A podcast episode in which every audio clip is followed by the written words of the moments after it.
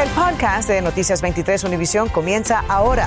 Con todo lo que necesitas saber para estar al día.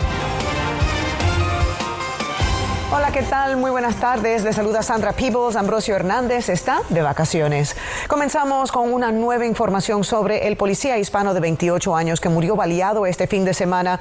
La tragedia enluta a los agentes de la policía de Hollywood. Esta tarde escoltaron el cuerpo del oficial Yandy Chirino hasta la oficina del médico forense. El agente respondía a una llamada de los vecinos que reportaban que alguien intentaba entrar a los autos estacionados. Iván Taylor está en vivo ahora con más de lo acontecido en el día de hoy. Y no es la primera vez que este individuo que está acusado de haber cometido el crimen tiene problemas con la ley. Así lo reiteró esta tarde la policía de Hollywood. Sandra, todo esto mientras despidieron con honores desde el Hospital Memorial Regional al agente asesinado. Una ambulancia que encabezó una caravana de autos transportó el cuerpo del oficial Yandy Chirino hacia la oficina del médico forense de Broward antes de las 3 de la tarde. El agente tenía cuatro años de servicio en la policía de Hollywood y 28 años de edad. La policía no reveló cómo ni dónde arrestó al acusado. Jason Vanegas, de 18 años, según las autoridades, tiene un extenso historial delictivo. Le habría disparado en el rostro o cuello al oficial chirino después que lo confrontó en un parque que colinda con casas en la cuadra 4000 y North Hills Drive en Hollywood. El jefe de la policía, Chris O'Brien, confirmó en rueda de prensa que agentes respondieron a una llamada de residentes en el área a eso de las diez y media de la noche del domingo. Vecinos reportaron que a través de cámaras Ring habían visto a un sujeto intentando entrar a los autos. Muy concurrida, la gente camina, niños caminan por la calle. A tempranas horas de lunes se vio cómo los investigadores colocaban marcadores amarillos alrededor de una acera. Una bicicleta estaba en el suelo. Según otros vecinos, la policía había advertido que tenían reportes de posibles sujetos en bicicleta probando puertas de autos para meterse a robar. Y así fue como el agente chirino confrontó al acusado. Los comisionados, los residentes y la municipalidad dieron las condolencias a la familia del oficial que según el jefe O'Brien era uno de los agentes destacados. Trascendió que en junio del 2020 el policía Yandy Chirino fue seleccionado como el agente del mes.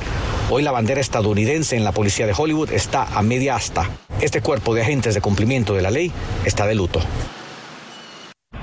Bueno, y aún no hay información sobre los servicios fúnebres del agente Chirino. Se sabe que aunque comenzó a trabajar en la policía de Hollywood en el 2017, es oriundo de Miami-Dade. De hecho, de acuerdo con sus redes sociales, él asistió a la secundaria Miami Coral Park, de donde se graduó en el 2011. En vivo, Iván Taylor, Noticias 23. Univisión. Gracias, Iván, por ese informe. Una corte le negó hoy el derecho a fianza a Eric Pearson, acusado de asesinar a Erika Verdesia, la mujer que desapareció el 24 de septiembre en Sunrise. Su cuerpo lo encontraron el sábado en un canal en Davie. Según la policía, Pearson declaró que apuñaló a la mujer con un destornillador y tiró el cuerpo a un canal. El acusado cumplió 27 años de prisión por un asesinato e intento de homicidio y salió de la cárcel el año pasado. Un hombre murió después de ser atropellado por el automóvil que conducía a una mujer en la avenida 117 y Quail Roost Drive en el suroeste de Miami-Dade. Según el reporte policial, esta mañana el hombre cruzaba la avenida cuando lo impactó el vehículo. La conductora permaneció en la escena. El incidente provocó el cierre temporal de las vías del área.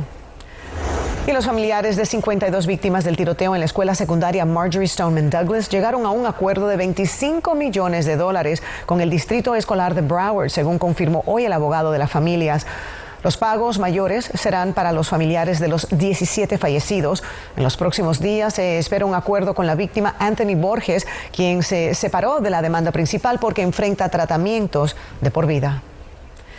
Y la coalición de inmigrantes de la Florida protestó este lunes, hoy, a favor de un camino a la ciudadanía para los indocumentados haitianos y detener las deportaciones al país caribeño. La manifestación terminó con varios activistas arrestados y las calles bloqueadas en el área del downtown. Tatiana Irizar ha estado siguiendo esta protesta y nos trae los detalles en vivo.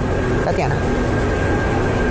Gracias, Sandra. Amigos, muy buenas tardes. Lo que comenzó como una concentración siguió como marcha y terminó con los manifestantes acostados en el piso en la calle que tengo a mis espaldas, la 5 calle del noreste, que justamente da acceso al puerto de Miami. Los manifestantes que pedían, pedían el cese de las deportaciones de los inmigrantes haitianos indocumentados, así como un camino a la ciudadanía. La protesta a favor de los inmigrantes indocumentados haitianos en Miami terminó con varios manifestantes presos y vías bloqueadas en los alrededores del downtown. La coalición de inmigrantes de Florida elevó su voz para lo que considera debe ser el camino a la ciudadanía de los Estados Unidos para los indocumentados haitianos y detener las deportaciones bajo el amparo del título 42. Es una gran injusticia enviar nuestras hermanas y nuestros hermanos hacia Haití, el Haití de hoy. Sabemos que nuestros inmigrantes indocumentados ya han sufrido demasiado, particularmente los que vienen de Haití exigen al presidente Biden y la vicepresidenta Kamala Harris respetar el derecho al asilo político de los haitianos que escapan de la violencia de su país.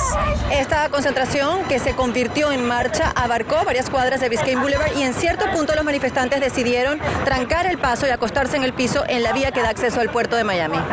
También inmigrantes con TPS exigieron la posibilidad de lograr un estatus migratorio permanente. gracias a Dios somos beneficiarios del TPS, nos da una protección temporal, pero realmente necesitamos fijar raíces y necesitamos un camino a la ciudadanía.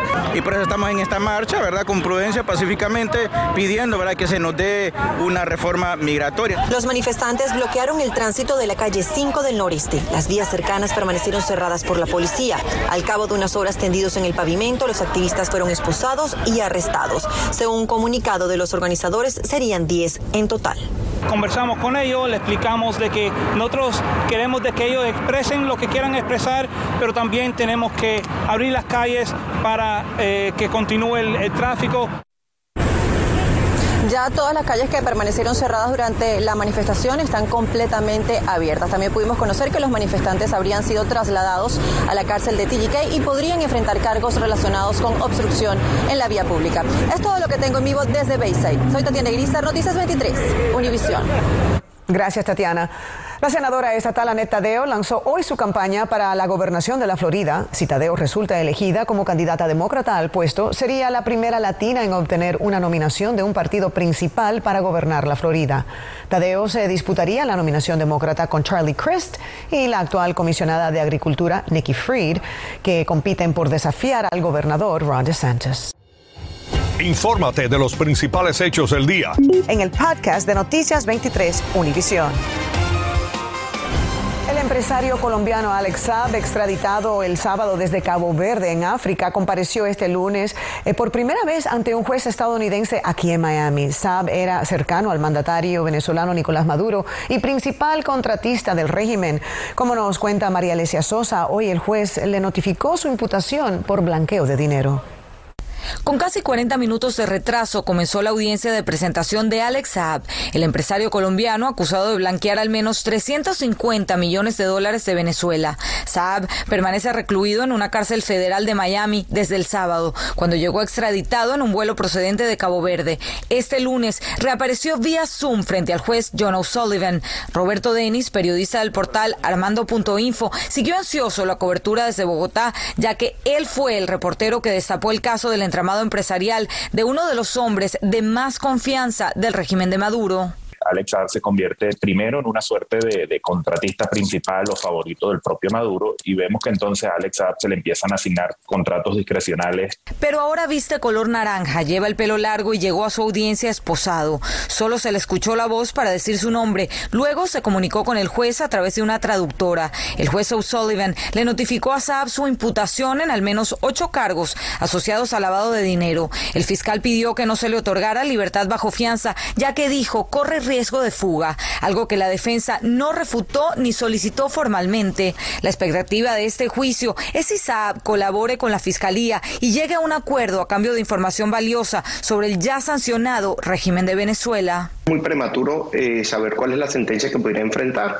Debemos entender de que el señor Saab pudiera colaborar con la justicia de los Estados Unidos. A la sala solo entramos una decena de periodistas, pero cientos de personas se conectaron de forma virtual en esta audiencia por la notoriedad del caso. Alex en los últimos tiempos se había convertido casi que en el emisario personal y en la bisagra de Nicolás Maduro con países aliados como Rusia, Turquía y más recientemente Irán.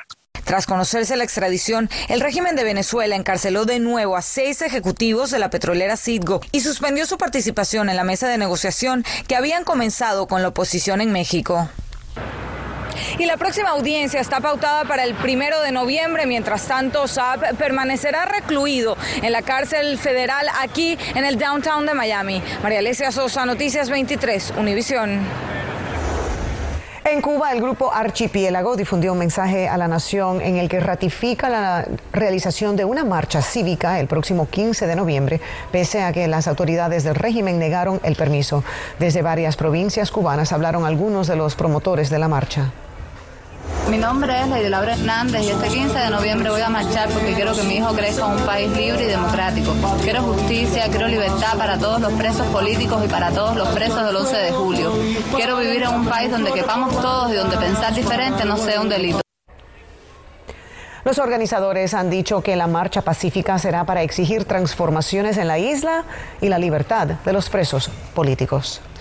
Bueno, una escuela privada con sede en Wynwood y en Edgewater vuelve a estar en titulares por su postura frente a la vacuna contra el COVID-19. El colegio Sentner Academy le exigirá a los estudiantes ausentarse de la escuela si es que deciden vacunarse. María Fernanda López nos explica en qué basan esta decisión. Permanecer 30 días en casa después de recibir la vacuna contra el COVID-19 es la nueva orden para los estudiantes de la escuela privada Sentner Academy en Miami, donde insisten en que un vacunado puede enfermar a otros. Este comentario no tiene ningún fundamento científico y lo que está generando es más desinformación en la población. Me parece que es una recomendación y una precaución adecuada considerando que no existe suficiente información al respecto de si hay eh, riesgos. A través de una carta, los padres fueron informados de este nuevo requisito y dice, si está considerando la vacuna para su estudiante de la Academia Setner, le pedimos que se la aplique en el verano cuando haya tiempo para que disminuya la posible transmisión a otros. Los vacunados deberán quedarse en casa 30 días después de la vacunación por cada dosis y refuerzo que reciban. La base y el fundamento científico de ellos es válido. No, las vacunas que se están empleando en estos momentos eh, no utilizan virus vivos atenuados, que son los que podrían en algún momento replicarse y reproducirse en el sistema respiratorio. Pero los padres dicen apoyar 100% las decisiones de Leila y Davis Sentner, los dueños de la escuela, una pareja de millonarios ampliamente conocidos por sus posturas antivacuna. Deberían de no vacunar a los niños. Me mudé desde California para tener mi derecho sobre la vacuna. A mis hijos no se la pondré. Es un privilegio estar en esta escuela. En abril, esta misma institución advirtió a su personal no vacunarse. De lo contrario, serían despedidos, alegando que la vacuna es experimental. La vacuna no es experimental. La vacuna tiene más de 10 años de desarrollo. Recordemos que esta es una institución privada. Cada estudiante paga entre 25 a 30 mil dólares anuales y son los padres quienes deciden si sus hijos continúan estudiando aquí o no. Tratamos de contactar a las autoridades de la escuela, pero no obtuvimos respuesta. Informó María Fernanda López, Noticias 23, Univisión. Inició en la pequeña Habana un proyecto que tendrá 104 apartamentos del plan de vivienda asequible. Los residentes de Miami tendrían la opción de llenar solicitudes para comprar una de esas unidades a bajo costo. El terreno se adquirió con fondos tramitados por el comisionado Joe Carollo para su distrito. La familia de Univisión 23 y Radio Mambí está de luto por el fallecimiento hoy de nuestra colega y locutora Lourdes de Kendall, quien batalló contra una larga enfermedad. Lourdes Bertot, su nombre oficial, inició en la radio como una oyente que constantemente opinaba sobre temas de actualidad y terminó convirtiéndose en una de las más influyentes personalidades de la radio local y del exilio cubano. Sabíamos que estaba, estaba malita, pero no, nunca pensé que a este extremo de que la perderíamos tan pronto. Una excelente persona, una excelente profesional y me encantaba saludarla aquí en la radio todas las mañanas y, y de veras que la, la vamos a extrañar mucho, que en paz descanse. Y siempre estás en nuestros corazones, estamos consternados por lo rápido de tu partida pero siempre vas a estar en nosotros y siempre vas a ser nuestro modelo a, a qué seguir en el futuro. Ella traía de primicia lo que sucedía en el gobierno, lo que sucedía a nivel federal y lo traía en español para toda nuestra audiencia. Esa era nuestra Lourdes de Kendall. De parte de todo el equipo de Univisión 23 y Radio Mambí queremos expresar nuestra más sincera condolencia a su esposo, a sus cuatro hijos y a sus nietos. Descansa en paz, Lourdes Bertot, mejor conocida como Lourdes de Kendall.